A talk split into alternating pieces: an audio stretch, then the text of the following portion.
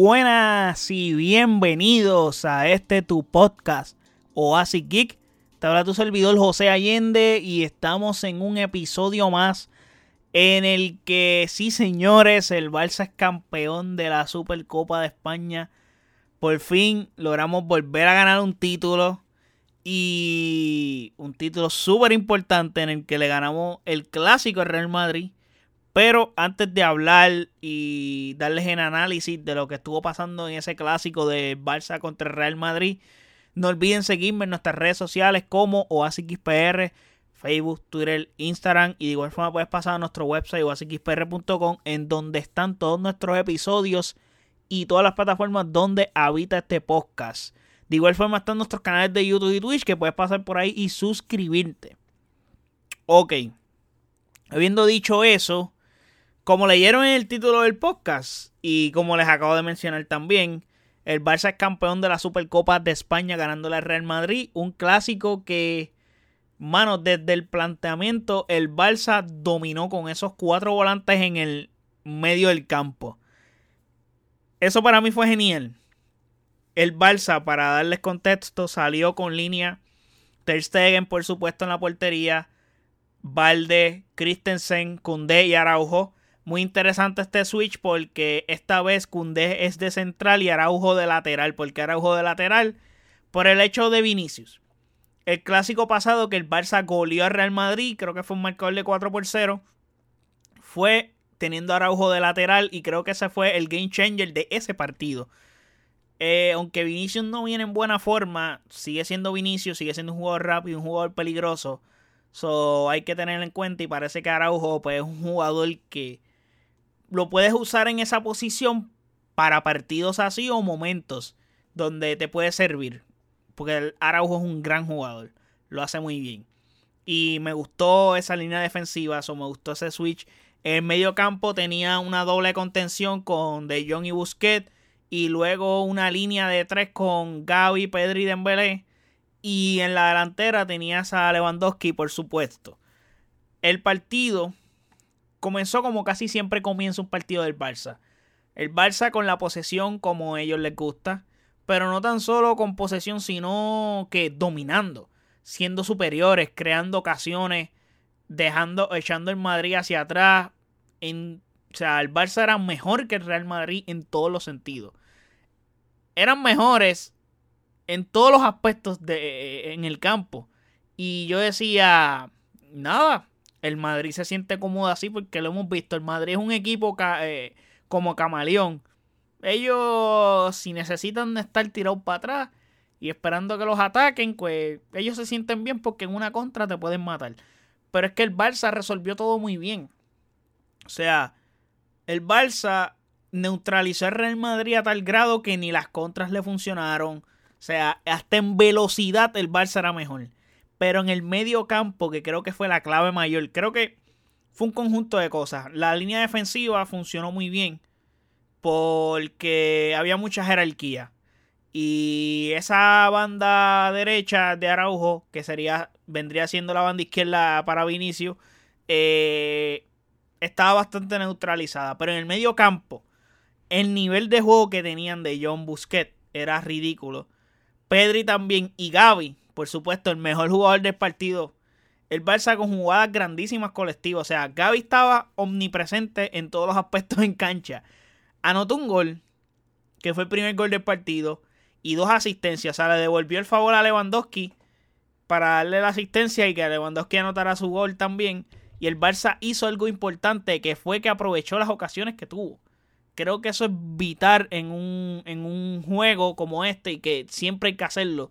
Y es algo que, que yo he expresado anteriormente, que el Barça tiene que aprovechar esas ocasiones. So, recientemente les pasaba factura el no aprovechar eso. Y aquí ya vimos cuando tú aprovechas las oportunidades lo que pasa. Puedes resolver el partido y irte al medio tiempo con una ventaja de 2 a 0. Una ventaja que nadie esperaba en un partido así. A pesar de que ya yo lo había expresado en el podcast anterior, que a este partido los dos equipos llegaban, no llegaban a un buen nivel. Pero si teníamos que decir que uno, que cuál equipo de los dos estaba un poco mejor, era el Barça. Porque a pesar de que el Barça no estaba a buen nivel, estaba líder en liga y mostraba un mejor fútbol, lo único que no estaba eh, resolviendo, o sea, sabiendo controlar los resultados. Le empataban muy fáciles, porque el Barça sí estaba anotando goles y creaba ocasiones, pero desaprovechaba muchas oportunidades y no controlaba el resultado, que era algo primordial. So, aquí el Barça también defendió el resultado muy bien, que es bien importante contra el Real Madrid, un equipo que te puede remontar fácilmente, lo vemos lo vimos en la Champions pasada. O sea, con el Real Madrid tú no te puedes dormir ni con 2-0 ni con 3-0. El Barça estaba más cerca durante el partido de anotar el 4 0 a que el Real Madrid redujera la ventaja ya que cuando el Barça hizo los cambios, pues ahí el Real Madrid comenzó a molestar, pero esos cambios cuando llegaron en el minuto 87. En el minuto... Loco, faltaban tres minutos para que se acabara el juego. Y ahí es que Real Madrid llegó y tuvo ocasiones. Eh, Benzema metió un gol, pero ese gol hasta maquilla el resultado, porque realmente un 3 a 0 es un resultado súper justo. El hecho de que se viera la supremacía que tuvo el Barça sobre el Real Madrid. No puedo decir que los humilló porque eso es una falta de respeto, como dijo Carlos Ancelotti cuando le dijeron como que, ah, ustedes fueron humillados en el campo. No, eso está mal. Eso no se dice así. El Barça fue superior al Real Madrid por mucho. Y lo demostró en el campo, con mejor fútbol. Creo que esta vez Xavi sí le ganó una partida a Ancelotti, tácticamente hablando. Me gustó muchísimo el Barça. Las sensaciones que dieron en el partido me encantaron. Salió comprometido para este partido. Querían jugar este partido, querían ganarlo, querían ganar esta copa. Querían darle ese primer trofeo a Xavi porque se ve que el equipo está comprometido con Xavi. Es como cuando vimos a Argentina jugando en la Copa Mundial que estaban comprometidos porque tenían el fin de que sí, todos queremos ganar la Copa Mundial, pero deseamos que Messi sea campeón, como que Messi es tan grande y lo admiramos tanto que es imposible de que él nos, todavía no haya ganado esa copa.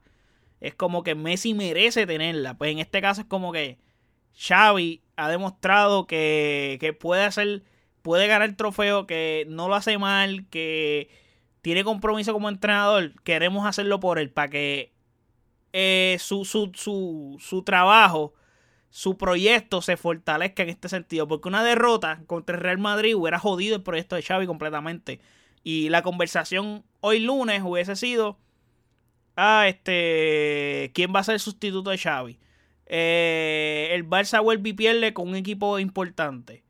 Y eso hubiese sido la conversación y estuviéramos hablando de que la continuidad de Xavi estuviera en juego. Maybe no lo votan, o sea, no lo votaban, pero sí los run run hubiesen sido fuertes y la presión a Xavi hubiese sido, aunque estuviera líder en liga.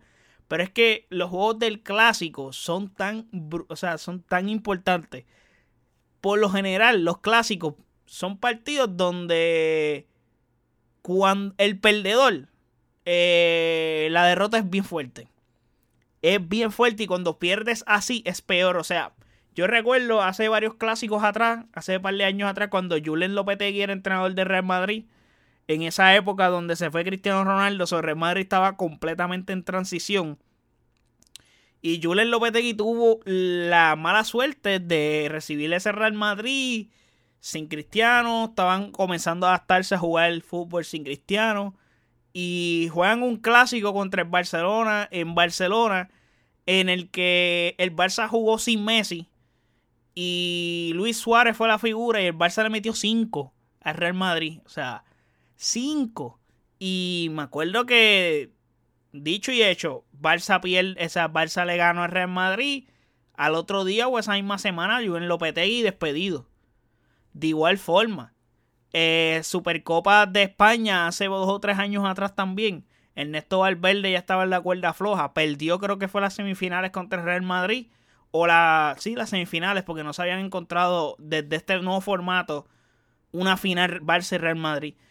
Que se habían enfrentado y en un clásico, Barça pierde y Ernesto Valverde lo votan al otro día. Y ahí es que llegó, si no me equivoco, Quique Setién no sé si fue peor que llegara, porque la situación fue de menos a más. Yo creo que el vestuario estaba cómodo con Ernesto Valverde, aunque el Barça no era mejor equipo con Ernesto Valverde.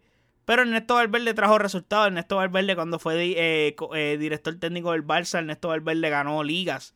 Hubo una liga que creo que perdieron un solo partido. Obviamente tenías a Messi. Llegaron a semifinales de Champions, pero a la misma vez les remontaron dos Champions corridas, que eso fue devastador para el Barça. Pero eso es pasado, pero a lo que me refiero es que el hecho de perder partidos así eh, cuestan bastante. Y el Barça necesitaba ganar este partido porque una derrota hubiese sido catastrófico para el proyecto de Xavi.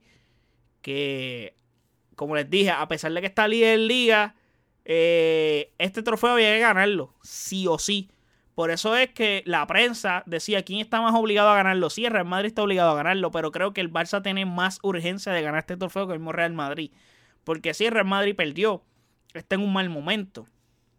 Pero Ancelotti está, o sea, él está bien porque el hecho de que el equipo pues no está pasando por, está pasando por el peor momento de la temporada ahora, pues no les va a costar tanto, no van a votar a Ancelotti por eso. O sea, Ancelotti viene de ganar una Champions increíble, viene de ganar la liga. So, el hecho de que eh, perdieran este clásico no significa nada, es como que pues es un golpe duro anímico también por perder contra tu máximo rival, pero nada, muy forward, hay que seguir jugando la temporada y ellos van juego a juego y torneo a torneo, porque la mentalidad de Real Madrid es diferente a la del Barça, pero volviendo al partido, Busquets espectacular, De Jong fantástico, demostrando el gran jugador que es.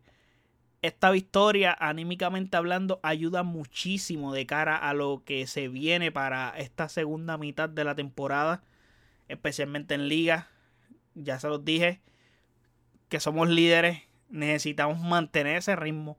Mientras que el Real Madrid que tiene ese mal momento, pues esa derrota lo jode más, sí.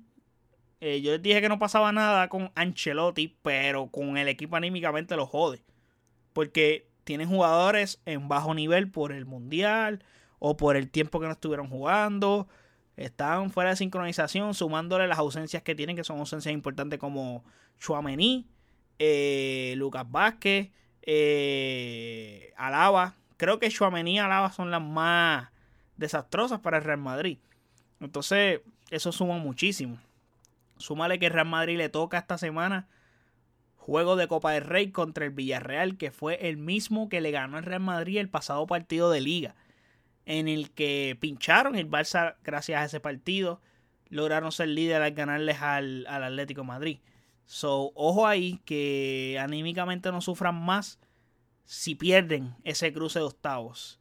Aunque creo que el Real Madrid puede perder todos los torneos. Y cuando juegan en Champions, juegan inspirados y no les importa que hayan estado perdiendo 5 o 10 juegos corridos. Ellos van a jugar los juegos de Champions borrón y cuenta nueva con la inspiración de ser el mejor equipo de Europa.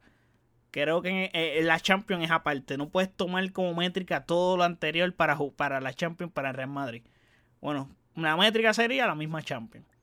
Entonces, el Barça tiene un cruce más accesible.